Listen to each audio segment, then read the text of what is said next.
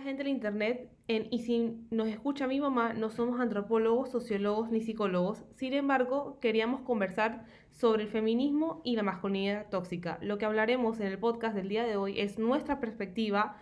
Eh, puede ser que no coincidan con lo que pensamos, puede ser que se cree una polémica, pero lo que queremos hacer es que se genere una conversación.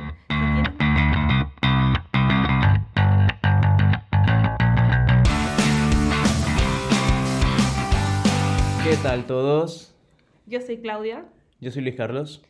Bienvenidos a Y si nos escucha mi mamá, el podcast. nota, por primera vez dijimos bien el nombre del podcast. Sí, tenemos que hacer alusión a que nunca decimos bien el nombre del podcast. Es que ha atravesado por muchos nombres, pero gracias gente en internet por mandarnos sus mensajes. toqué Luis Carlos. Yo voto que, bueno, es que yo fui la que decidí cambiar el nombre porque saludos a mi amigo Josh, te amo.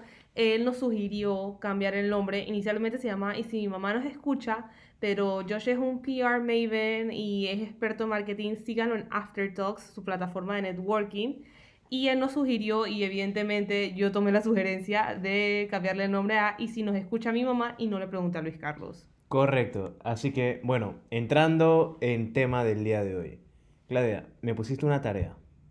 Me pusiste a que leyera un pequeño libro que es escrito por... Yo no lo puedo pronunciar. Ok, yo le, bueno, yo no le pedí a Luis Carlos que lo leyera, él solo se motivó a ir a mi librero a pedir un libro prestado sin permiso, o sea, él lo cogió y el libro se llama We Should All Be Feminist, todos deberíamos ser feministas de Shimamanda Ngozi Adichie. Ella es una autora nigeriana eh, de ensayos, tiene novelas de ficción, pero es muy reconocida porque sus libros son cortos, pero son muy interesantes y trata mucho el tema de la mujer y el feminismo en el día de hoy.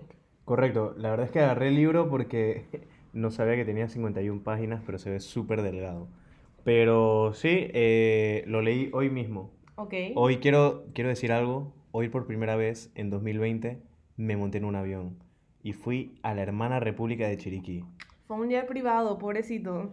Correcto. Pero bueno, nada, eh, Yo creo que sería interesante que primero, como tú leíste este libro, lo acabas de leer hoy, yo lo leí hace dos años.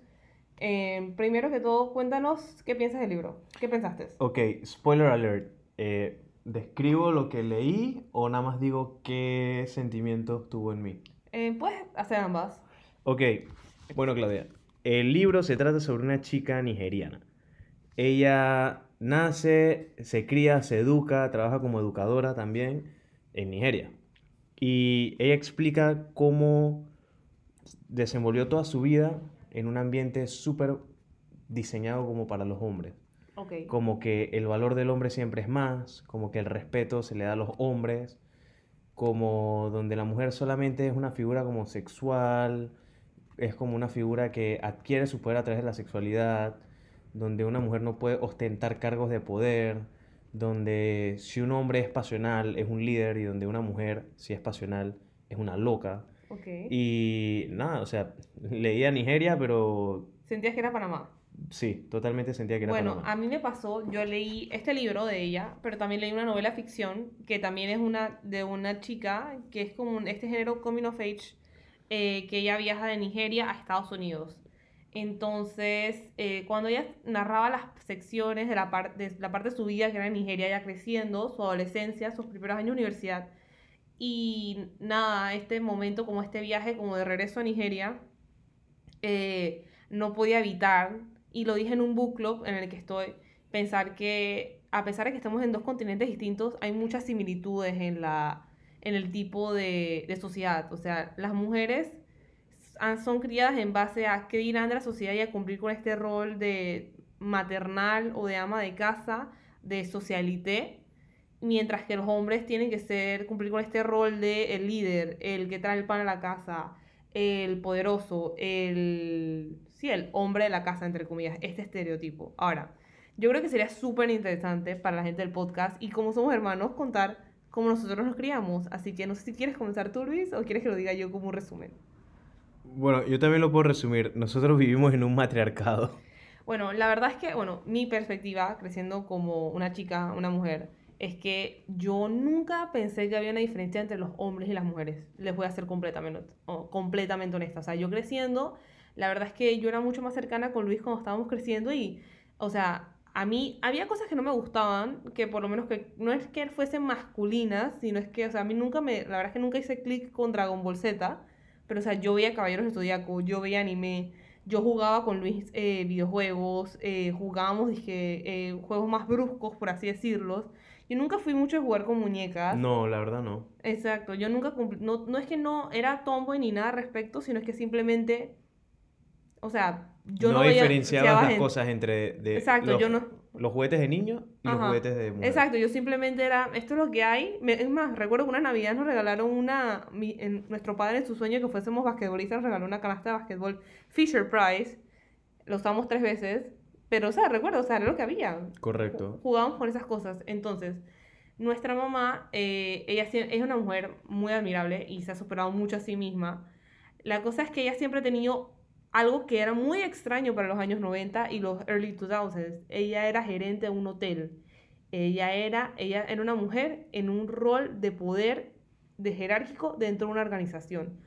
Claro, y eso creo que conlleva que nosotros cuando nos criamos siempre vimos a papá y a mamá como igual figuras de poder. O sea, ambas personas nos podían querer muchísimo, pero a la vez ambos podían mandarnos lejos cuando nos cuando metíamos la pata, cuando hacíamos trastadas. Ahora sí, evidentemente nuestra mamá era como más el rol disciplinario y nuestro papá era como el más divertido, por así decirlo. Que normalmente es diferente en las familias. Tengo amigos que recientemente tienen hijos y me acuerdo que uno me dijo un comentario como, no sé por qué mi hijo, cuando está con la mamá, la mamá lo puede regañar, pero él lo ve como un relajo. Pero cuando lo regaño yo, es como si yo fuese el malo. No sabe cómo cayó en ese rol. Pero en nuestra casa, por ejemplo, eh, cuando los Furbies estaban de moda, Luis y yo fuimos a una tienda departamental que voy a decir que rima con feliz. Y em, yo hice un berrinche y Luis Carlos me apoyó porque él también, él quería otro tipo de Furby distinto al mío. Y mi papá nos consintió y nos compró a los dos, a cada uno su Furby. Somos muy ah, privilegiados y suertudos y lo reconocemos. Y cuando mi mamá se enteró, pues evidentemente lo regañó a él y dijo como que éramos unos malcriados. Lo cual no tiene sentido porque ella nos crió a nosotros, o sea que es una contradicción.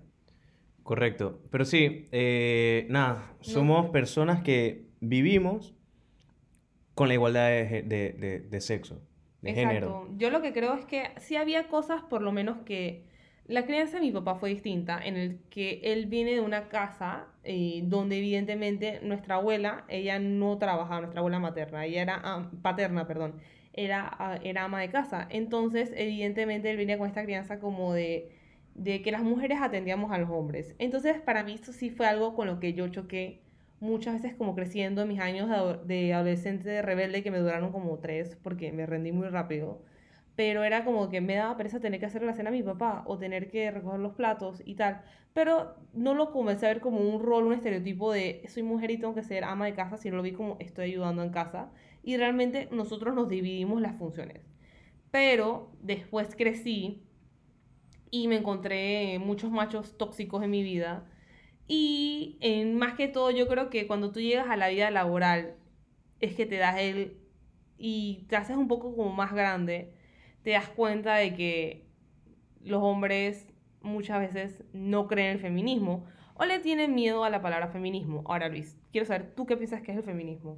Ok, yo creo que el feminismo es partir de la primicia de que las mujeres son un grupo oprimido durante muchos años. Las mujeres recientes, o sea, hasta hace poco es que podían votar. O sea, ponte un Hasta ejemplo. hace poco es que pueden conducir en Arabia Saudita. Eh, Yo creo que, si no me equivoco, eh, hace poco menos de 100 años es que nosotras podemos votar. O sea, las mujeres votan desde el siglo XIX, si no me equivoco, o. 20. Este, y creo que el último país que permitió que una mujer votase fuese como, fue como en 2014, imagínense. O sea, 2014 fue hace 6 años atrás. Entonces, claro, tú tienes la... A ver, eh, las mujeres son el 52% de la población. Si el 52% de la población comenzaba, digamos, con un hándicap de menos 20 y el resto de la población comenzaba con un más 10, si tú dices, ¿sabes qué? Igualdad de género, vamos a darle igual oportunidades a todo el mundo, no significa que ambos van a partir desde cero, significa que ambos van a seguir con el hándicap que ya existe previamente. Así que yo como veo el feminismo es hacer leyes, hacer legislaciones, tener una cultura que impulse mucho más a la mujer para que este hándicap de menos 20 que tiene llegue a cero y que podamos partir desde el inicio ambos justamente la carrera. Claro, yo por lo menos mi perspectiva como mujer, me considero feminista, es que no tienes que tener el miedo a la palabra porque feminismo simplemente es una corriente que piensa que las mujeres tenemos las mismas, debemos tener las mismas oportunidades y derechos que los hombres en los ámbitos económicos, laborales y de educación. O sea, hoy por hoy hay niñas, porque son niñas, que las obligan a casarse, no tienen, si acaso, ni 15 años, y las sacan de la escuela, o sea, de a milagro llegan al sexto grado o ni siquiera van al colegio. Entonces, no tiene, esto no quiere decir que porque yo sea feminista yo estoy en contra de que una mujer sea ama de casa o que se quede cuidando a sus hijos, porque yo pienso que ese es el trabajo más difícil y el menos, y el menos reconocido ni remunerado. Pero creo que muchas instituciones tienen que despertar y darse cuenta que el hecho de que tú tengas 10 gerentas mujeres no, no representa nada si tu junta directiva son todas hombres. O sea, las tomas de decisiones es necesario tener, involucrar a una mujer, porque también somos parte de la población y tenemos cosas interesantes que decir. A mí por lo menos me pasó una vez que fui un a una entrevista de trabajo y me entrevistó un abogado hombre. Y él me dice que em, él me habló del perfil de trabajo y yo llegué a la conclusión y yo le dije honestamente en la entrevista, mira, yo no creo que yo sea el perfil que tú estás buscando porque estaba buscando un abogado que supiese de temas corporativos y yo en ese momento estaba viendo temas fiscales, yo estaba viendo impuestos. Y yo dije, yo tengo un colega que creo que es perfecto para ti.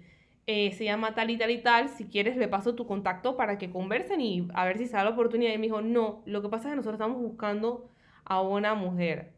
Y yo le pregunté, ay, ¿por qué? Me dice, no, es por un tema de los socios, los junta Yo lo felicité, pero yo le dije que está muy bien que le dé oportunidad a las mujeres, pero que tampoco debe buscar una mujer en un puesto laboral como una especie de token. Porque eso incluso cuando, eh, cuando estamos haciendo estos temas de inclusión, de visibilidad, no se trata de, de castear a una chica trans o a un chico trans en un film porque quiero hacer inclusión o quiero utilizarlo como un token. No, se trata porque una persona trans tiene que hacer el, el, el rol de una persona trans. Entonces le dije, pues, como que, oye, en verdad, tú lo que tienes que comenzar a juzgar es ver a los hombres y las mujeres por igual y decir cuál de los dos es la persona mejor calificada para el trabajo. ¿Tú, qué, tú crees que en esta situación, tú crees cómo piensas que le estaba haciendo bien, mal, 3,5, 2,8? Bueno, yo creo que estaba haciéndolo como un 3,8, definitivamente. Porque, o sea, creo que... Yo sí creo que hay que forzar un poco las cosas. O sea, si en mi grupo de trabajo hay 80 hombres y nada más tengo 10 mujeres, yo sé que lo que necesito incluir en mi grupo son más mujeres. Oh, claro. Por ende, voy a, voy a, intentar, a ver, tal vez no lo voy a hacer tan forzadamente. Dije, voy a contratar mujeres porque sí, sino que voy a utilizar las herramientas necesarias que hay disponibles para encontrar mujeres profesionales bien preparadas que puedan, o sea, que estoy seguro que pueden llenar el, rol. Claro. Y Ojo, la preparación y la disposición de una persona, sin discriminar hombre o mujer, no quiere decir que tengas que haber estudiado en la universidad. O sea, hay gente que no ha ido a la universidad, que estudió técnicos, o que solamente llegó al sexto grado y tienen un súper criterio laboral que yo creo que también es de admirar. Sí, porque, o sea, en, a ver, en cualquier puesto de trabajo tú escuchas cosas como, quiero contratar a una mujer porque es más organizada. A mí me parece una mentira. O sea, conozco un montón de mujeres que son súper desorganizadas. Yo también. También, eh, quiero contratar a un hombre porque el hombre es fuerte y no se cansa. Y, o sea, de nuevo, es una total mentira. Conozco mujeres que son muy fuertes, conozco mujeres que son muy decididas y muy responsables. Y son como los paradigmas que nos ha dado la sociedad a lo largo de los años y que seguimos y seguimos y seguimos pasándolo generación por generación. Ahora bien, lo que dices el tema de los hombres son fuertes y no se cansan, eso es un concepto de masculinidad tóxica. Es, ¿Qué es masculinidad tóxica? Yo creo que es algo que tiene que ir de la mano con el feminismo que es este tema de que un hombre no puede llorar, o cuando tú tienes un hijo tú le dices que no llores, eres el hombre de la casa, los varoncitos no lloran, y ese tipo de cosas, o sea, no podemos criar niños así porque yo creo que tienen que reconocer sus vulnerabilidades. Claro, lo que dice Chimanda en el libro, Chimamanda. Chimamanda justamente en el libro, es que esta acción de que los hombres repriman sus sentimientos, lo único que genera son egos frágiles en los hombres.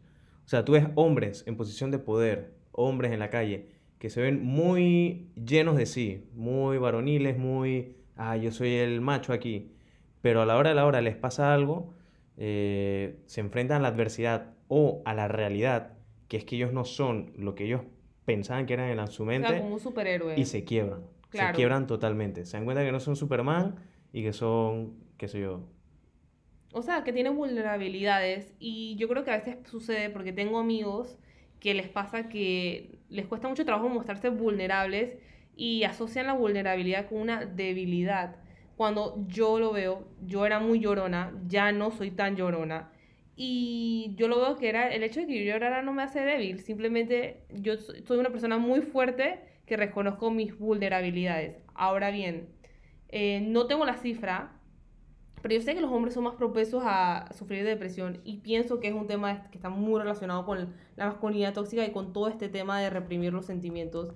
Reitero que si esto te hace como un poquito como de resonancia, debes buscar eh, ayuda psicológica o alguien que con alguien un experto con quien conversar este tema. Casualmente tengo una amiga que se llama Mariana Plata y tiene un podcast que se llama Desaprendiendo con Mariana Plata. Se los recomiendo, búsquenlo en Spotify y ella trata mucho los temas del feminismo y la masculinidad tóxica y pues evidentemente ella es psicóloga, así que puede hablar, mm, van- si la escuchan van a entender mucho más el tema de lo que nosotros podemos hablarle. Pero a mi criterio es, yo me considero feminista, me desagrada cuando la gente dice feminazi.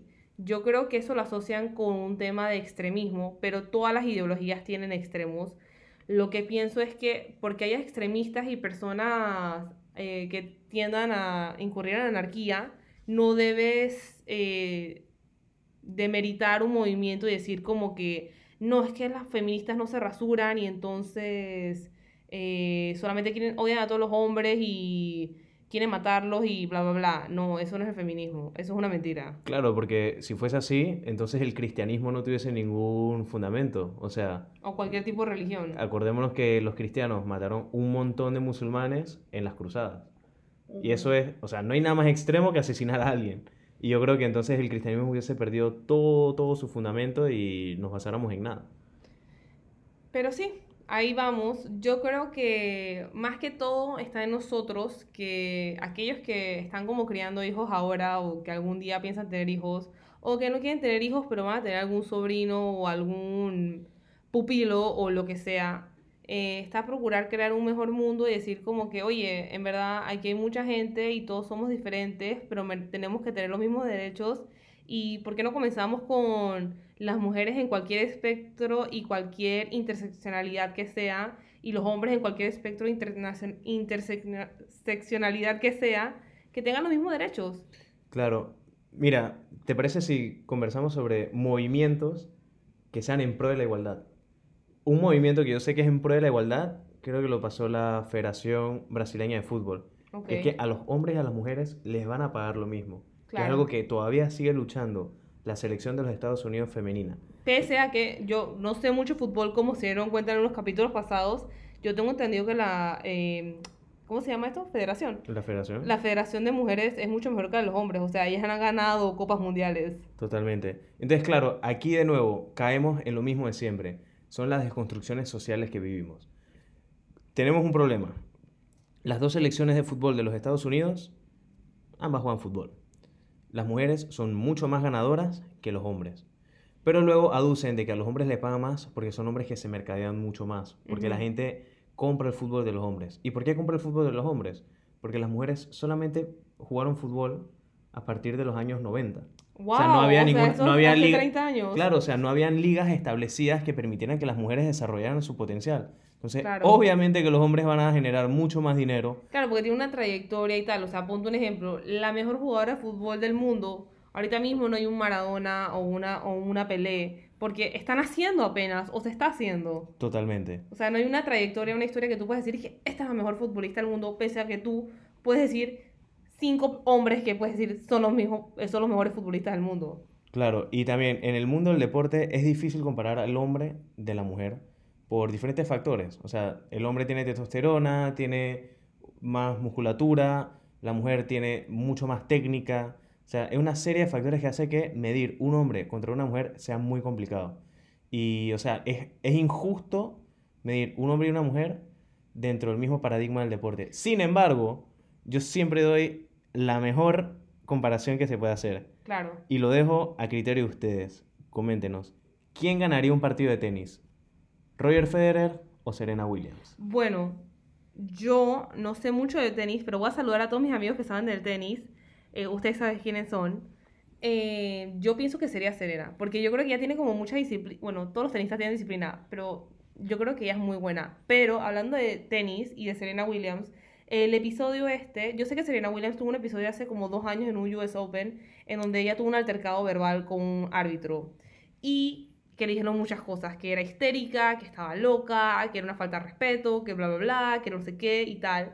Pero em, no recuerdo ahorita mismo cuál fue el tenista que le pasó eso hace un par A- de meses. A Djokovic, que le metió Ah. un balonazo a alguien sin querer. Exacto, él también hizo lo mismo, él también se alteró, él, lo sacaron del juego, perdió el, campo, el campeonato y nadie dijo nada, nadie dijo que él estaba histérico y que estaba alterado, simplemente dijeron como que, chao, vale bestia, Fren, él no lo pegó a propósito. Claro, totalmente. Esa es mi mala imitación de un hombre. Y, y me da mucha rabia porque luego veo futbolistas como Neymar. Neymar es increíblemente bueno. Pero luego vienen, le meten una patada y gira, y gira, y gira, y llora, y llora, y llora, y hace toda una actuación. Y luego ves a las mujeres en el Mundial de Fútbol Femenino que las patean, se caen, se levantan, siguen corriendo, le dan la camiseta, le rompen la camiseta, van y meten gol. Yo digo, o sea, Porque no merecen el reconocimiento. ¿por que qué no tenemos. merecen el... Exacto, ¿por qué no las reconocen de igual manera? Claro, a mí, por lo menos, como para ir cerrando este capítulo, que si se dan cuenta ha sido un poquito más largo que los costumbres, pero es que, bueno, este tema la verdad es que a mí a Luis nos apasiona mucho. Yo, como una joven mujer, este, sí me he dado cuenta, en, más que todo en el ámbito laboral y social, que hombres, incluso de mi propia edad, piensan que no estoy como en la misma categoría que ellos, pese a que sí lo estoy y creo que a veces puedo ser hasta superior mis conocimientos o mi preparación eh, profesional para desempeñar un puesto. Yo creo que no tenemos que tenerle miedo a la palabra feminismo. Yo creo que tienes que investigar más al respecto. Creo que tanto los hombres y las mujeres, si está en tus planes tener hijos o ser rol de modelo de alguien, tienes que analizar el feminismo y la masculinidad tóxica porque no está bien que críes a las personas con un estereotipo que al final fue construido por una sociedad. ¿Y quién hizo la sociedad? Hombres y mujeres. Más que todo lo hicieron los hombres. Pero hombres y mujeres que son humanos y cometen errores. O sea, lo que está escrito en, en piedra, supuestamente, no es verdad, porque lo hizo un hombre. Entonces, rompamos con los estereotipos, démonos cuenta que todos somos iguales, que en nuestras diferencias eh, de género, identidad sexual, cómo piensas, religión, qué te gusta, qué no te gusta, todas merecen un tipo de respeto y nada, reconozcamos los derechos que nos merecemos. Sí, y yo como hombre le recomiendo a todos los demás hombres, pues número uno, pensar que el día de mañana puede ser que tengas una hija y cuando yo tenga una, si yo tengo una hija, quisiera que ella soñara tan grande como yo he podido soñar, Claro. que nada le corte las alas de sus sueños. Uno. Dos, como este es un podcast de todo o nada, les recomiendo contenido, porque el contenido nos educa y nos enseña muchísimo. Eh, mi compañera de piso, Jara, saludos Jara si nos escuchas, un poquito lejos, pero nos escuchará. eh, me dio un libro, me prestó un libro, se llama ¿Quién le hacía la cena a Adam Smith? Y habla un poco de lo que tocaste en el episodio, que es del trabajo casero y de lo poco remunerado que es. Y de los cambios que conllevó el rol de la mujer cuando entró a trabajar, cuando comenzó a votar, cuando hicieron avances en la enfermería, o sea, Florence Nightingale. Nightingale, exacto. O sea, increíble. Y también contenido audiovisual, te recomiendo Queen's Gambit. Es una ficción. Se trata sobre una chica que juega ajedrez, pero que se enfrenta ante este monstruo que es el mundo del ajedrez, que está dominado y plagado por hombres. Y a título personal, te recomiendo ver peleas de UFC de mujeres. O sea, son técnicas, son fuertes, tienen corazón. Muchas veces yo prefiero ver a las mujeres pelear que a los hombres porque tienen, o sea, todo eso que te digo. Y de verdad que me encantaría que si tengo una hija, se viesen en el, que tuviesen como modelos a ellas. Ok. Y yo, como me gusta considerarme la voz de mi generación, o por lo menos la voz de las 50 personas de internet que nos escuchan, este, les recomiendo que lean las obras de Chimamanda Ngozi Adichie eh, sobre el feminismo, las de ficción o las que son ensayos, son muy interesantes. Lo más fácil que puedes hacer, busca en Google o en YouTube, What is feminism? ¿Qué es el feminismo? ¿O qué es la masculinidad tóxica? para que te empapes en el tema y estudies un poco o aprendas. Em, les recomiendo, les reitero la recomendación del podcast de Mariana Plata, Desaprendiendo con Mariana Plata. Y pues nada, me despido, los quiero, cuídense y recuerden, sean feministas si quieren, porfis. Chao, cuídense mucho. No a la masculinidad tóxica. Adiós.